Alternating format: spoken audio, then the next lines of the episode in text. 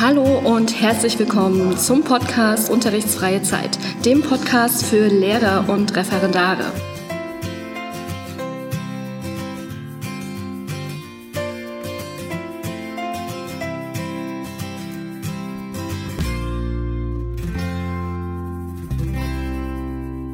Ich freue mich, dass ihr heute wieder eingeschaltet habt. Ähm, ihr habt wahrscheinlich in der letzten Folge schon gehört, dass ich im Moment für euch unterwegs bin. Ehrlich gesagt, nicht nur für euch, sondern auch für mich. Ich bin nämlich auf Fortbildung und ihr habt in der letzten Folge schon gehört, was es mit der Sommerakademie auf sich hat. Und heute habe ich hier einen Interviewgast vor mir sitzen.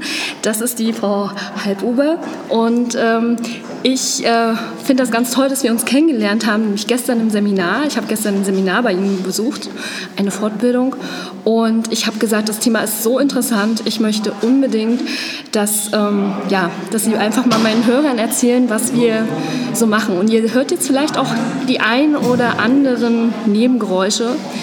Das liegt daran, dass wir hier ganz äh, gemütlich im Hotel sitzen in der Lobby.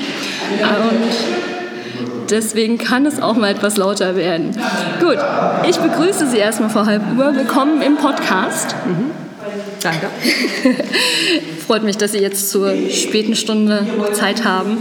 Und ich würde gerne mal wissen, wer sind Sie eigentlich und äh, wie kommen Sie hier dazu, Referentin zu sein an der Sommerakademie? Tja, überraschende Frage für mich. Wer bin ich?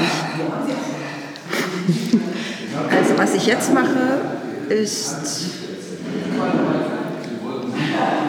eine Tätigkeit als Beraterin, Beraterin für Schul- und Unterrichtsentwicklung beim EQNV. Mhm. Und ursprünglich bin ich auch Lehrerin. Ja. Genau wie Sie. Ja. Habe an einem Gymnasium gearbeitet mehrere Jahre, bin dann auch äh, ins Ausland gegangen, habe fünf Jahre an der deutschen Schule in Holland gearbeitet.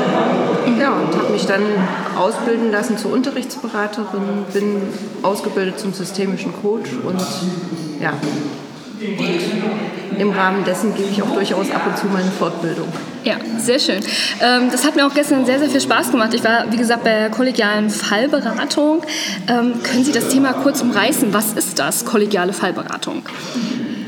Kollegiale Fallberatung ist eine Methode, ein Instrument, das heißt eine Methode zur Gesprächsführung von verschiedenen Personen, also ein Team, eine Gruppe von Menschen, die sich gemeinsam unterstützt auf der Suche nach Lösungen für einen Konflikt. Und wir konnten das ja wirklich gestern ganz toll in der Praxis auch ausprobieren. Ähm, der Podcast heißt ja organisiert und ressourcenorientiert durch den Unterrichts oder durch die unterrichtsfreie Zeit, äh, durch den Lehreralltag kann man ja auch sagen. Inwiefern glauben Sie, dass die kollegiale Fallberatung dafür ein Gewinn ist, vor allen Dingen vielleicht für die Ressourcenorientierung?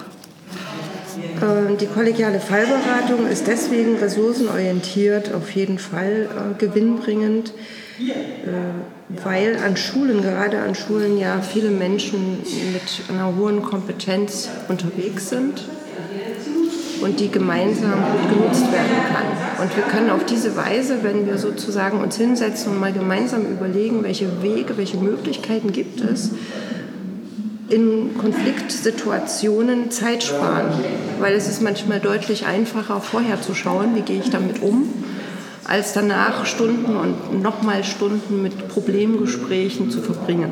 Ja, Sie haben jetzt gerade ein wichtiges Stichwort genannt, ähm, die, die Zeit. Es findet ja eigentlich in der unterrichtsfreien Zeit statt. Ne? Da ist es ja oftmals so, dass Kollegen auch aufstellen, oh, noch mehr Arbeit, ne? was soll ich denn noch alles machen? Soll ich noch länger in der Schule bleiben? Aber äh, wie Sie das bereits auch äh, schon erwähnten, ist es ja wirklich so, dass es zwar im ersten Moment nach mehr Arbeit aussieht, ne?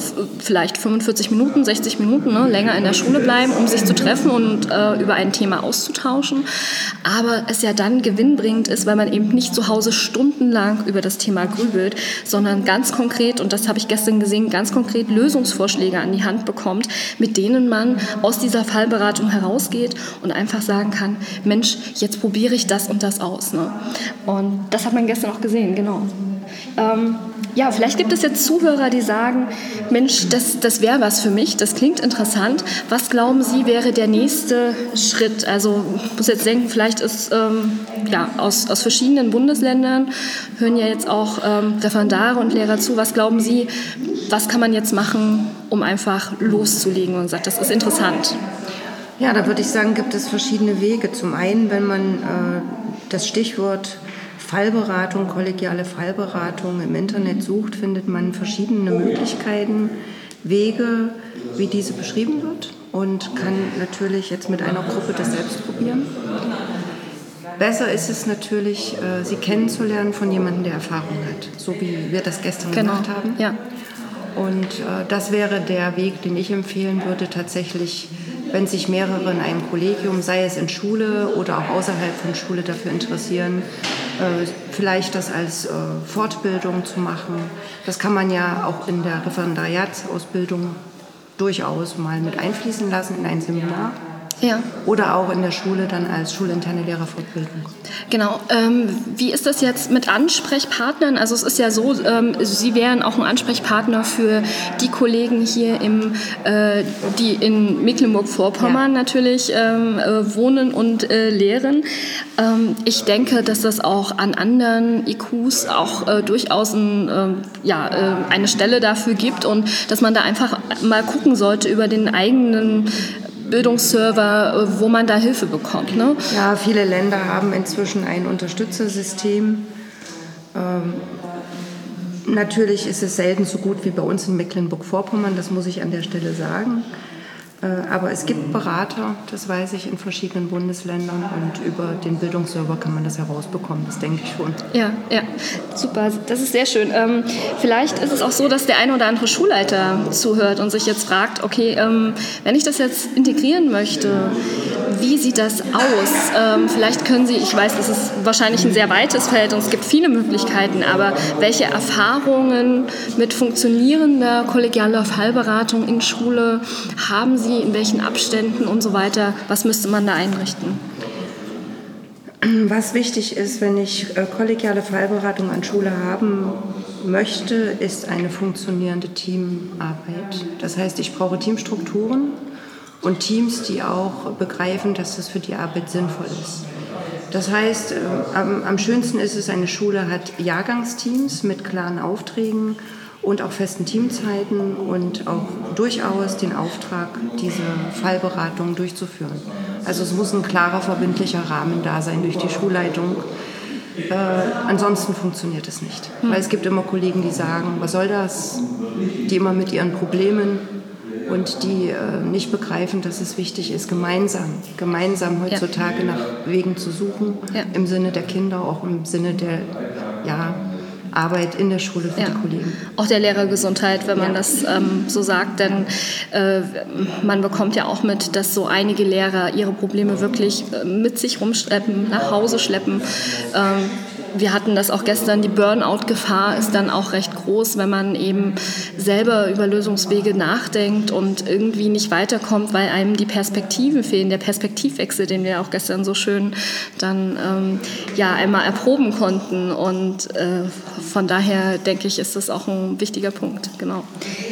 Sehr schön. Ich, ähm, ja, ich glaube, dass ähm, wir jetzt gut erstmal Einblick bekommen konnten. Das ist natürlich ein weites Feld. Wir haben uns gestern, ich glaube, drei Stunden damit beschäftigt. Ne? Ja, waren, wir, mehr.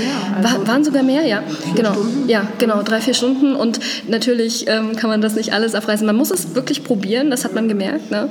Äh, das hat uns auch viel gebracht, die Praxisphase. Also ich kann euch nur empfehlen, äh, wendet euch an, an ähm, eure IQs, ähm, guckt über den Bildungsserver, wo ihr Beratung herbekommt und holt euch eine kompetente ähm, Kollegin, eine kompetente Beraterin an eure Schulen, um das einfach mal auszuprobieren, wenn ihr jetzt Interesse habt. Ja, ähm, ich danke Ihnen vielmals, dass Sie sich Gerne. die Zeit genommen haben, jetzt so zur später Stunde ähm, meinen Zuhörern noch was zu erzählen über kollegiale Fallberatung. Und ich freue mich ähm, auf den nächsten Tag. Morgen ist ja leider schon der letzte Tag hier. Und ähm, ich habe noch ein Seminar und ich habe das sogar bei Ihnen. Wir werden uns morgen also wiedersehen. Und ich bin schon ganz gespannt. Da geht es um Rituale. Und ja, vielleicht werdet ihr noch die ein oder andere Sache hier von der Sommerakademie hören bei mir. Ich habe nämlich auch tolle Kollegen vor das Mikrofon bekommen. Und ähm, ja, schaltet doch einfach beim nächsten Mal wieder ein. Ich wünsche euch eine tolle unterrichtsfreie Zeit. Vielleicht habt ihr noch Sommerferien. Vielleicht geht es aber auch bald schon wieder bei euch los. Ich freue mich, wenn ihr wieder einschaltet. Bis zum nächsten Mal. Tschüss, eure Jenny.